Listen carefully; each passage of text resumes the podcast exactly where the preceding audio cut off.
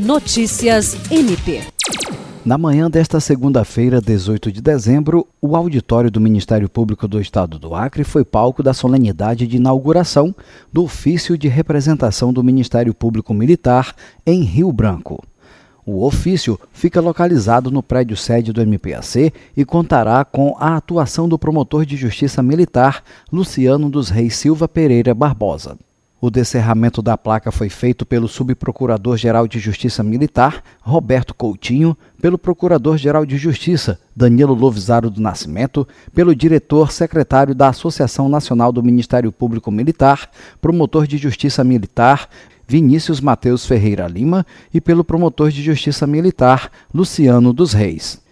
Em sua fala, o Procurador-Geral de Justiça destacou a longa parceria estabelecida entre o MPAC e as Forças Armadas em questões como tráfico de drogas, desmatamento e fluxo migratório. Danilo Lovisaro falou ainda da importância da inauguração do ofício do Ministério Público Militar no Acre. Jean Oliveira, para a Agência de Notícias do Ministério Público do Estado do Acre.